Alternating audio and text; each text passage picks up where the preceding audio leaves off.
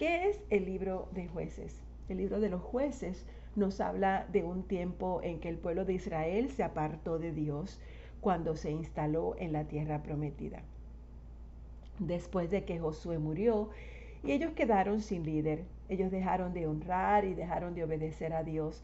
Hicieron caso omiso a sus leyes e incluso de lo que acabamos de leer hace un rato, de todas los juramentos que ellos hicieron.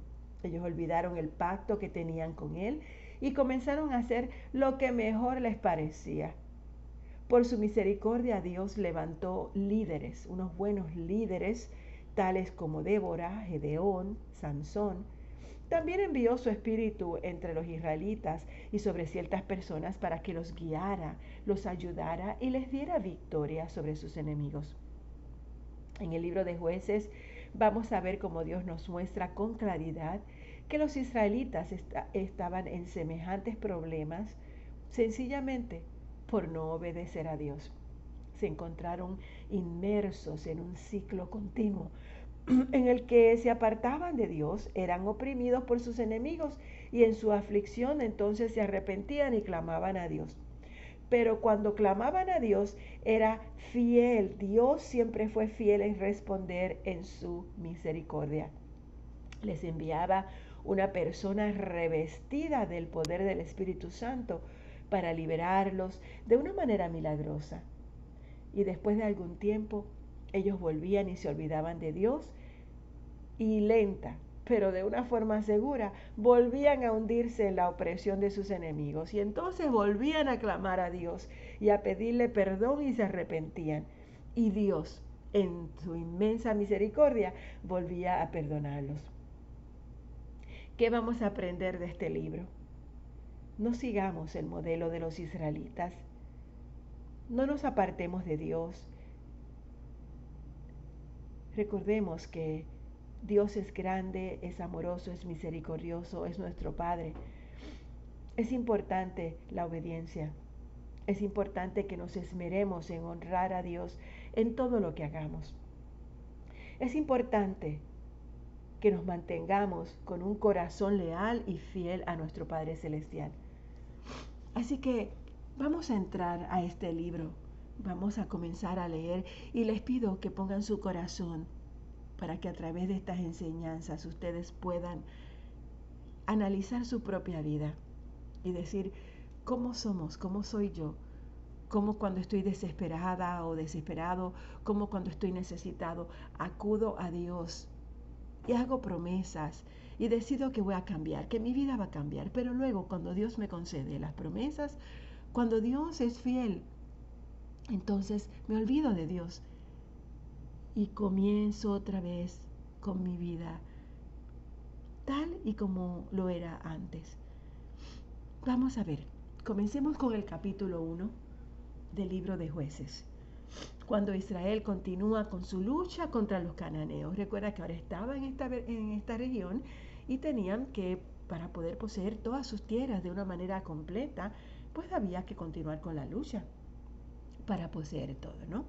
Dice que después de la muerte de Josué, los israelitas le preguntaron al Señor, ¿quién de nosotros será el primero en subir y pelear contra los cananeos?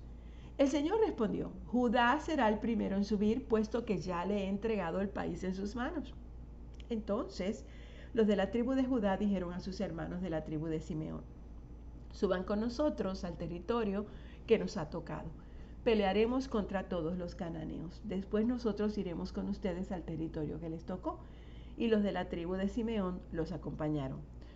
Cuando Judá atacó al Señor, entregó en sus manos a los cananeos y a los fereceos. En Besek derrotaron a diez mil hombres.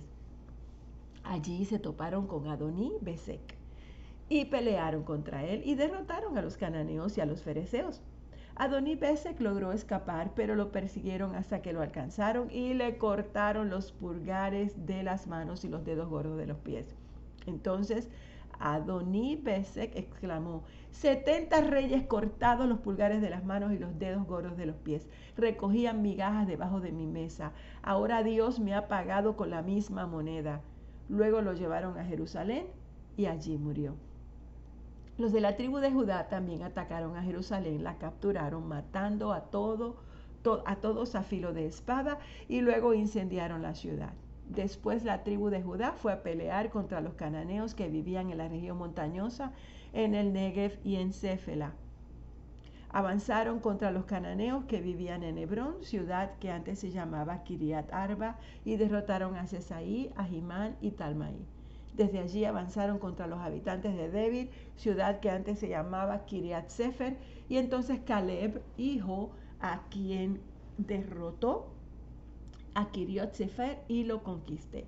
Caleb dijo, yo le diré, le daré por esposa a mi hija Axa, a aquel que conquiste a estos hombres. Y fue Otoniel, el hijo de Kenaz, hermano menor de Caleb, quien la conquistó. Así que Caleb le dio por esposa a su hija Axa. Cuando ella llegó, Otoniel la convenció de que le pidiera un terreno a su padre, y al bajar Axa del asno, Caleb le preguntó, ¿qué te pasa? Concédeme un gran favor, respondió ella. Ya que me has dado tierras en el Negev, dame también manantiales. Fue así como Caleb le dio a su hija manantiales en las zonas altas y en las zonas bajas.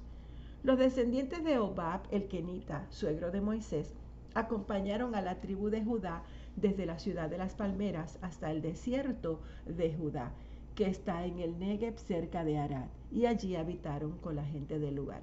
Después fueron los de la tribu de Judá con sus hermanos de la tribu de Simeón y derrotaron a los cananeos que vivían en Cefat, ciudad a la que destruyeron por completo. Desde entonces, Cefat fue llamada Jormá. Los hombres de Judá también conquistaron las ciudades de Gaza, Ascalón y Ecrón, y cada una de ellas con su propio territorio. El Señor estaba con los hombres de Judá estos tomaron posesión de la región montañosa, pero no pudieron expulsar a quienes vivían en las llanuras, porque esa gente contaba con carros de hierro. Tal como lo había prometido Moisés, Caleb recibió Hebrón y expulsó de la tribu de Benjamín a los tres hijos de Aná. En cambio, no lograron expulsar a los jebuseos que vivían en Jerusalén. Por eso hasta el día de hoy los jebuseos viven con los benjaminitas en Jerusalén. Los de la tribu de José, por su parte, subieron contra Betel, pues el Señor estaba con ellos. Enviaron espías a Betel, ciudad que antes se llamaba Luz. Y estos, al ver que un hombre salía de la ciudad, le dijeron, muéstranos cómo entrar en la ciudad y seremos bondadosos contigo. Aquel hombre les mostró cómo entrar en la ciudad y ellos la conquistaron a filo de espada. Pero al hombre y a toda su familia les perdonaron la vida. Y ese hombre se fue a la tierra de los hititas, donde fundó una ciudad a la que llamó Luz, porque conserva hasta el día de hoy ese nombre. Pero los de la tribu de Manasés no pudieron expulsar a los de Betseán y de Tanac con sus respectivas aldeas, ni tampoco a los habitantes de Dor y Bleam y Megiddo con sus respectivas aldeas, porque los cananeos estaban decididos a permanecer en esa tierra. Solamente cuando Israel se hizo fuerte pudo someter a los cananeos a trabajos forzados, aunque nunca pudo expulsarlos del todo. Los de la tribu de Efraín tampoco pudieron expulsar a los cananeos que vivían en Geser, de modo que los cananeos siguieron viviendo entre ellos. Nos vamos a quedar aquí para que tengamos el tiempo para orar y ya mañana pues continuamos aprendiendo sobre este libro. Una de las cosas que tenemos que entender, que este libro va a ser un poquito cruel en, las, en la manera como todas estas guerras y toda esta posesión de tierras ocurre y sobre todo todas estas vivencias porque ahora los israelitas están mezclados con personas de otras nacionalidades, de otras naciones, con unas costumbres totalmente diferentes a las costumbres de los israelitas. Y vamos a ver muchas cosas extrañas, pero aprenderemos sobre la obediencia y sobre la fidelidad a Dios. Padre, gracias. Gracias Señor por tu amor. Gracias por tu fidelidad a nuestras vidas. Gracias porque a través de, tu, de la historia nuestra, de tu creación, en tu, en tu palabra, en las sagradas escrituras, podemos entender cuán grande y cuán maravilloso, cuán alto, cuán profundo, cuán ancho es tu amor hacia nosotros.